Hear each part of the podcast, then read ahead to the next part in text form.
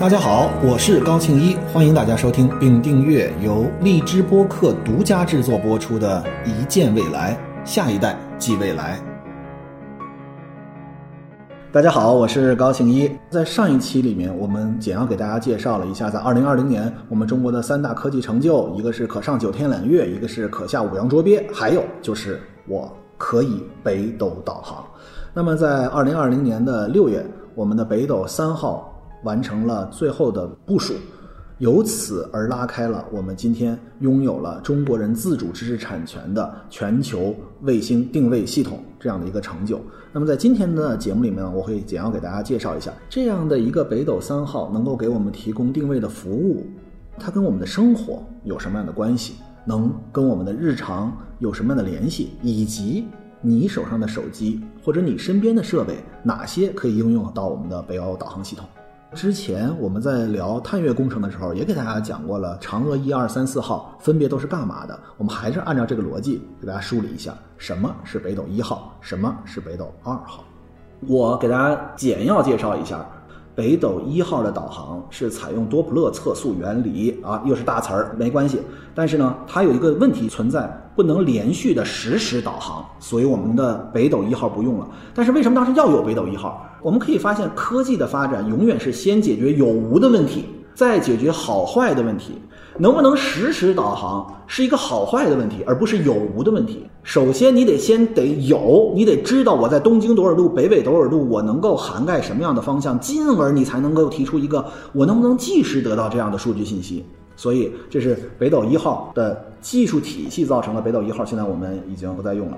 北斗一号、二号，包括呃日本啊、印度啊，卫星导航都属于区域型卫星导航系统，而我们的北斗三号。是一个全球性卫星导航系统，这就是为什么我们用了三号。二号是一个区域性的，二号虽然在技术上实现了实时，但是它还是个区域性的导航，它不能实现我们全球。我们这个地球上，这个我给大家举一个例子：每个人都有你的势力范围，每个人都有自己熟悉的空间和环境。比如说什么二环十三郎离开二环，它就不行了，对吧？这就是二号跟三号的区别问题。好，这一二三号已经说好了。好，那我们现在再说一件事儿：北斗。摸得着吗？北斗跟我们的生活有关系吗？同志们，我是华为的拥趸，我现在手里拿的是一个华为手机。华为手机，华为手机已经提供了北斗导航，你们肯定不信。打开手机，然后在你的应用市场里面下载一个。呃，我不替这个 app 打任何广告，但是我反正这手机里是这个叫 GPS Test，而且有很多这样的 GPS 的应用的 app，大家都可以测试一下。你会发现在你的上空有多少颗卫星，这里面有美国的，有俄罗斯的，有我们华夏文明大中国的。我再给大家说，美国的叫 GPS，而俄罗斯的这个全球卫星导航系统叫 GLONASS，欧洲的叫伽利略，那么我们的中国叫做北斗导航。我们的手机的基于位置的服务都是，比如说高德或者说百度的导航，实际上都是调用手机的导航，而手机才是给你真正提供位置的服务的那个东西，而不是那个高德地图。高德地图不负责跟卫星联系，是你的手机给了它的这个信息，进而它在这个信息基础之上给你提供了一个可视化的导航服务。你的手机有没有北斗的卫星的接收才是根本。好，同志们，苹果手机没有。北斗接收的芯片和模块，所以我们的苹果手机是不支持北斗的，华为手机是支持北斗的。进而，我要给大家再延伸一个层面，我们当然这个我觉得又有点自吹的意思啊。我自己在去年，呃，联合同济大学、清华大学经管学院商业模式创新研究中心，还有一个国家的专业部门，我们写了一篇论文，这篇论文会在今年发表，已经录用了。这篇论文我们讲的是。北斗导航系统建立了之后，我们的商业模式是什么？这件事情会引发我们什么样的思考？这个我不知道大家有没有这个经历啊？因为你们都非常幸运，或者说我相信我的听众，大家都是年轻一代居多啊。我估计大家这个九零后啊、零零后啊，大家可以在评论区里面留一下你到底是几零后啊？我是七零后，因为我其实很想跟大家分享一下任何跟我的成长经历有关的事情，但是我不知道大家感不感兴趣。这个导航啊。我真的是早期应用者。我在两千年初的时候，哎，我为什么要用它呢？我要减肥。大家会觉得你是不是神经病？你减肥跟导航有什么关系？你是不是疯了？同志们，减肥，我们有一期节目可以大家往前看一看，在未来减肥会什么样子。但是在两千年初的时候，我的减肥方式就是穿越。这个词大家又会听岔了，不是那个时空穿越，我是爬山的穿越。我从我当时在北京叫凤凰岭银台山，这个真正爬山的人大家都知道。呃，首先第一步是香巴拉，香山八大岭拉练，然后就是凤凰岭银台山的穿越。这个凤凰岭银台山穿越是从凤凰岭进去，从银台山出来，这大概六个小时，这个是非常累的，太阳晒得非常的热。我又是在大夏天的时候减肥，当时呢，我有一个特别好的伙伴，现在也是我的发小，呃，他现在在一个顶级投行工作，他现在当然还是那么胖，甚至比当时还胖了。说明减肥再怎么有好处，也不如你的这个工作压力和你的生活习惯来的重要啊！大家知道，在投行这些人真是太累了。我希望他没有听到，我估计他也不会听我的这个播客啊！真的，他现在越来越胖了，我真的觉得呃委屈了我们当年那一起拉练的那个过程。好，为什么会说这一段？是因为当时我们进了凤凰岭之后，我们需要有导航的信息，而那个时间点，大家想想，我们两千年初的时候，那时候手机还三 G 的时候。然后呢，我们手机在那个里面是有信号的，能打电话，但是我们那时候还没有这些能够定位的服务的 app。然后呢，我们俩的标配是拿着手机，同时呢，我们各拿了一个，当时我记得是七百多美元买的，在美国买的一个 GPS 的接收装置。它那个时候呢，跟现在导航这个什么高德啊、百度啊完全不一样。那个时候非常简单，就是个圆盘，就是我们的刚才如果装一个手机上的 app，你能看到那个圆盘，那个圆盘就会告诉你。往北走，往南走，往东走，往西走，以及你现在所处的东经北纬度。当时我们俩进去之后呢，我们的速度是不一样的。我可能在前面，他在后面，而那个也不是一个标准道路，我们很可能在这里会迷路了，会找不到了。所以当时我们有那个彼此做一个保险，我们会比如说一旦我们俩分开了，我们就会告诉对方东经北纬度在哪儿，而且在那个山里面，我们也需要知道往哪儿去啊，我们也知道我们要往哪儿走才能到阳台山啊。所以当时我们是拿着这个 GPS 而进到山里面去的。第一，它是给我们提供安全性；第二，让我们俩能够沟通，能够知道你在什么地方。起码我等你有八条岔路的时候，我知道我往哪儿走，对吧？所以，呃，我当时他告诉我一个 GPS 的数据，我输进去之后，那个导航就会有个箭头，就像现在似的，能够告诉你往哪儿走。但是现在我们大家觉得都是呃想当然，都很自然，对吧？你给你规划好多少条路线。但当时，我想大家想一想，我手里拿一台很重的设备，然后。在山上没有参照物的地方，然后在那行驶，那个真的是一个救命的东西。所以，GPS 这件事情很早时间我就用到过。然后呢，我们把时间呢继续往下发展。我刚才说了一个数据，大家应该听到了。我花七百多美元买了一个 GPS 的设备，这可是收钱的。虽然它的服务是免费的，可是这个设备可是收钱的。好，随着时间又发展了，大概在两千一零年初的时候，那个时候。我们在创投领域里面就出了一个，我经常会讲，我们的创新创业领域里面每年都有热词儿，比如说，二零二零年是五 G，二零一九年的时候我们叫人工智能，二零一八年的时候是区块链，二零一六年一五年是这个虚拟现实、增强现实，然后再往前面是共享经济和分享经济，再往前是什么？是 social network，也就是我们的微微信、微博这些社交软件，再往前是啥呀？就是叫 LBS。Location-based service 基于位置的服务，这些消失了的 app 当时叫街旁啊，当时叫玩转四方啊，就是给你定位你在哪里，然后在边上给你吃喝玩乐，给你推荐一下。大家想想现在像什么呀？你微信就能够提供这样的吧？大众点评就给你提供这样的吧？美团就给你干这个了。现在已经是你很多 app 的标配了。你的美团外卖，你得先知道给你定位在哪儿。原来这都是一个单独的服务。基于位置的服务，当时这些 app 我们还曾经参与投了一个，那估值都是好几千万，在当年估值好几千万，我们的血本无归，大家想想，这是技术投资的时候一定要注意，不要挤热点哦，大家要看着我这句话啊。但是大家会发现，这是一个创业企业啊，这是一个基于这样一个技术创新而产生的一个盈利模式啊，它不靠我给你提供一个位置信息，但是我靠我知道了你位置信息之后，给你提供了建议推荐。信息不对称，你不知道边上吃什么、玩什么、干什么的时候，给你提供了这样的一个方式，这就是一个技术能带来的商业模式的迭代。原来可能没有这样的东西，现在有了。那现在有什么样的方式？其实现在为什么我们会写出这篇论文来？其实我们就是在做一个尝试，我们就是在做一个探索性的研究。呃，我可以告诉大家，结论是没有结论，我们也不知道。随着北斗卫星的出现，我们可能会有什么样的商业模式？因为光单纯的基于位置的服务已经不足以创造新的商业模式了。我们刚才所说的一切其实都是免费的，国家安全、提供导航服务以及所谓的信息的沟通。哎，说到信息的沟通，大家知道海事卫星这个事儿吧？就海事电话，你在大洋上，你不可能还有手机那信号啊？你坐船在上面有什么？这海事卫星啊，对吧？用那个卫星电话，这个卫星电话可能是一个收钱的方式，对吧？然后咱们这上不有一千二百字的这个报文吗？我们有短报文的方式，我们在应急的时刻能不能用这样的方式去收费？我不知道啊，起码现在都是免费的。所以我特别希望我们每一个听众，我们一起去想一想，当我们自主知识产权实现了这样的功能的时候，打一个比方，就好像是我们本来可以用高通的芯片来在手机里面，但是现在我们用了自己的华为的芯片。在绝大多数用户的眼睛里，我依旧使用的是原来的服务。我该看的视频和我该做的社交沟通，这个层面是没有变化的。你只是在技术基础领域里面变化了，那么它能够给我产生什么样的价值？对于我们每一个普通人来讲，好像离我非常不相关。没有一个特朗普，甚至我不知道芯片不是我们中国的，但是还需要一个特朗普二世来告诉你，打仗的时候我们不能依赖于别人吗？不能。所以。除了这个层面，我觉得也是我想给大家提的一个建议，就是我们能不能大家一起去想一想，基于我们现在北斗导航的卫星系统，能够给我们产生什么样新的商业模式？我现在开一个脑洞，我突然在想，有没有可能我们的直播现在是因为我们的 WiFi，因为我们的网络已经铺的很多了，对吧？尤其随着我们的五 G，我们的基站铺的更为密集，像播客这样的形式会迎来井喷的一个发展的高潮时代。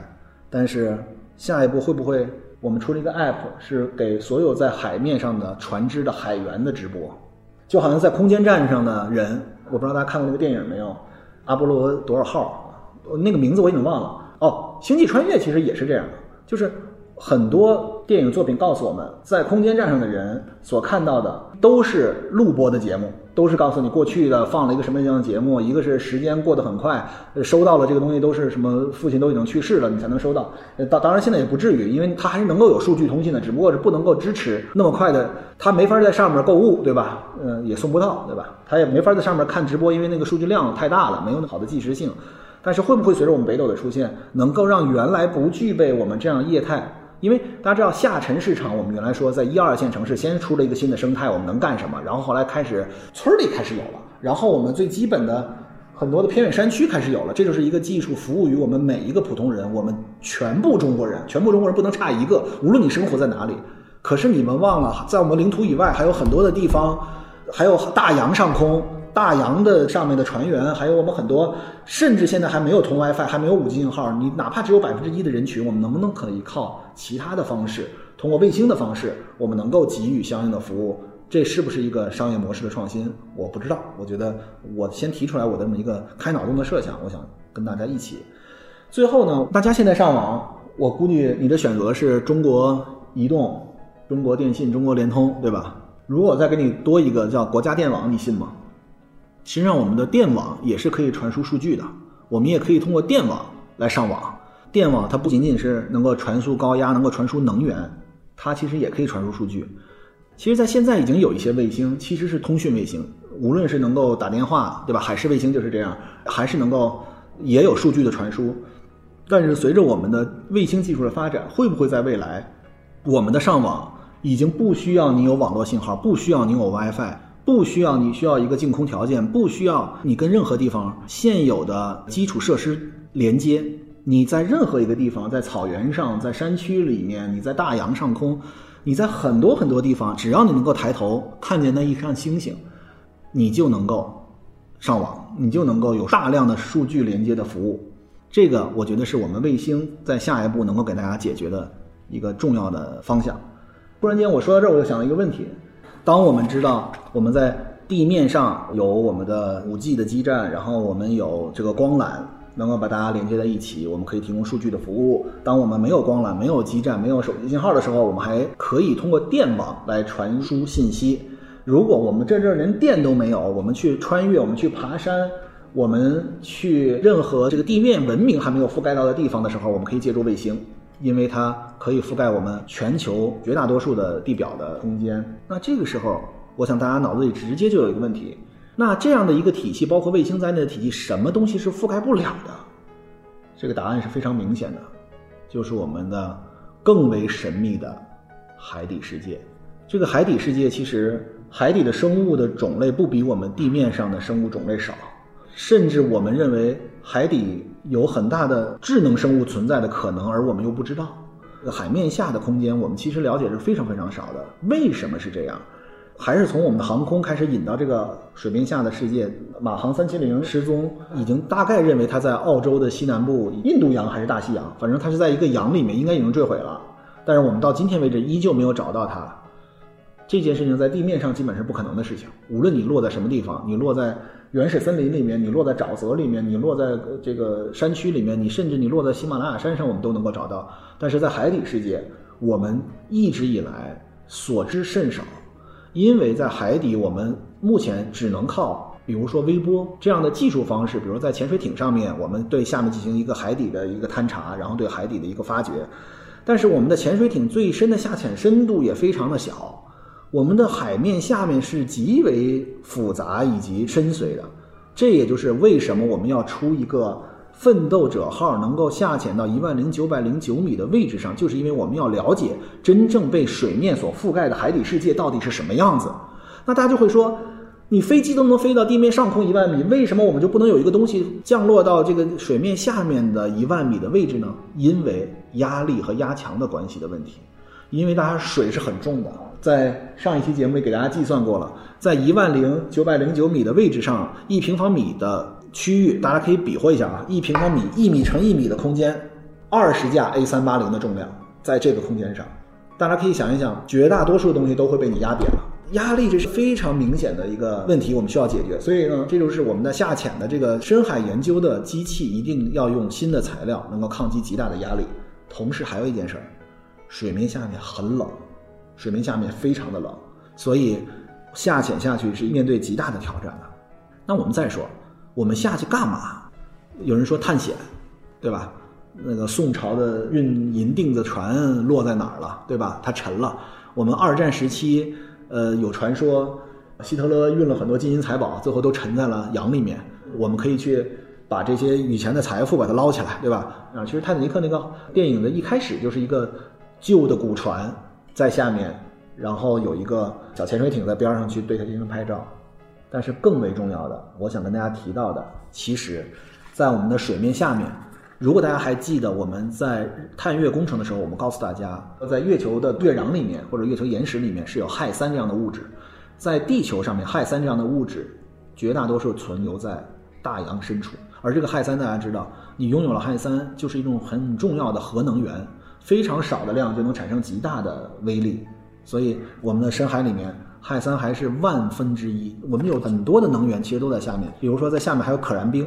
我给大家一个数据，地球上面的石油不超过七千亿吨，再开发个五六十年就没有了。但是水面下面的可燃冰，我们有可以让我们地球继续存活几百年的燃烧效率的物质存在，叫做可燃冰，这是在水面下。我们老说什么“流浪地球计划”啊，我们的诺亚方舟计划，老说我们地球好像能源枯竭了，我们这个烧完了。没地儿去了，我们要去别的星球了。哎呀，好惨，对吧？五六十年我们就要面临石油已经开采完了这样的一个情况。然后我们会说有核能源替代，然后我们还有其他的什么？现在比如说这个新的汽车有新的能源，比如说氢能源等等这样的。我们总会人类面对一个问题，说我们这些能源耗完了之后怎么办？其实我们的水面下面有大量的物质，我们有大量的可供我们利用的，比如说可燃冰，我们能提供极大的，而且这东西燃烧了之后是毫无任何污染。我们既怕污染这个地球，可燃冰燃烧了之后就是水，你可以理解为就跟氢似的，当然不准确，但是你就理解为它是一个跟我们的石油燃烧了以后产生二氧化碳温室效应，全球变暖，造成了极大规模的这样的阻碍我们可持续发展的问题。但是可燃冰不会，它在我们的水面下面。我们刚才给大家介绍了为什么我们要下去，因为水面下面是一个很神奇的世界，我们有这个好奇心，我们想去探究水面下面有什么。同时，我们也告诉大家，水面下面起码有氦三，起码有可燃冰，有这样的物质的存在。然后，我想跟大家捋一捋，比如说我们在地面上，一个人的身高是一米八，一个屋子一般的挑高是三米，你们自己家的居住，比如说我们现在的这个会议室的挑高大概是五米，一个建筑，比如一百层，那么层高按四米算，这个一个建筑是四百米，然后。呃，飞机是在一万米的高空，你有一个度量衡，你知道说大概多少米会产生一个什么样的变化，对吧？你的平流层是在多少米，对流层是进入多少米，你都知道。那水面下面我们有没有一个可以参照的方向和目标呢？我跟大家说，比如说十七米就已经是人没有其他装备下潜的，觉得有难受的这么一个位置了，就十七米人。这个我想给大家吹一个牛啊，我是有潜水证的啊，我在两千零一年的时候。给我颁证那个日期，两千零一年九月十号。哎，这事你为什么记那么清楚啊？因为我拿到证之后，第二天就飞回不了国内了。第二天是九幺幺，我当时在澳洲拿的这个证，结果我当时那个叫安森的那个航空公司就倒闭了，我就被滞留在澳洲了。我在两千零一年的时候就成了一个澳漂，就那几天啊，就是我回不了了，因为当时的九九幺幺，我当时呢下潜的深度是十米，我还带着所有的器械下去的。专业的不要喷我啊，就是这个就是玩乐，但是他给了我一个这个证，带着我那个其实还可以再往下，到十五米、二十米都没有问题。但是因为我是带了全套的氧气，穿了那个潜水服，但是一个正常人，我查的数据是十七米正常人以上就可能会受极大的问题。我们再说到一百米的时候，真正最牛的这些徒手下潜的人到了极限了，就是你水面下一百米，你不带其他的东西能够下潜就到了那儿了，不然的话你的身体会受到极大的影响。二百米，我们就看不见阳光了。水面下实际上是一个漆黑的世界。我们总是在说阳光会给我们带来能量，其实阳光会给我们带来安全感。我们老说晚上黑夜给了我黑色的眼睛，我注定要让它寻找光明。晚上为什么那么可怕？是因为你失控了，你有不确定性。当你看不见什么东西的时候，你就不知道这个世界周围的环境是什么。而我们人其实就是需要一个确定性，一个安全感。所以在地球上面。在地面上面，我们一直在想说，我们等待那个太阳升起，但是在水面下面二百米以上，我们就已经看不到阳光了。没有阳光，就有一点，我们的绿色植物就没有了。水面下面有很多绿色植物，海藻、海藻，对吧？你在水里面游泳的时候，很容易就把你给缠住，对吧？但是在二百米以下，已经没有海藻这件事情了，已经没有任何绿色植物了。所以在二百米以下已经不行了。那么到一千六百米的时候，这大概是抹香鲸能够下潜的最深的一个位置了。但是，十年以前，有欧洲的科学家有一个鲸鱼，体量非常大，是我们地面能够见到的当时的数据是最大的鲸，在它身上装了一个传感器，然后呢，就对它在那个阶段里面的每天你游在哪儿啊，周围温度是什么呀，你在什么位置啊，它要有这么一个科学的考察和收集。它每天都很稳稳的在大概的水面下的空间里面在游弋，然后呢在捕食，很愉快的生活。突然间有一天。发现它直接下沉了到非常深的位置上，同时温度突然间升高到二十四度，之后这个数据就没有了。过了一阵子，他们在那个海岸边上发现了那个他们之前放的那个探测器，这是为什么？这个鲸为什么会把这个东西扔了呢？而且它是当时能够知道的最大的一个鲸鱼，它已经是海洋之主了。海洋是一个非常强的黑暗森林法则，就是你强者就是越强。大鱼吃小鱼，小鱼吃沙米，这是我们一直在说的，这就是海洋里的规则。你鱼只要大就能吃比它小的那些鱼，对吧？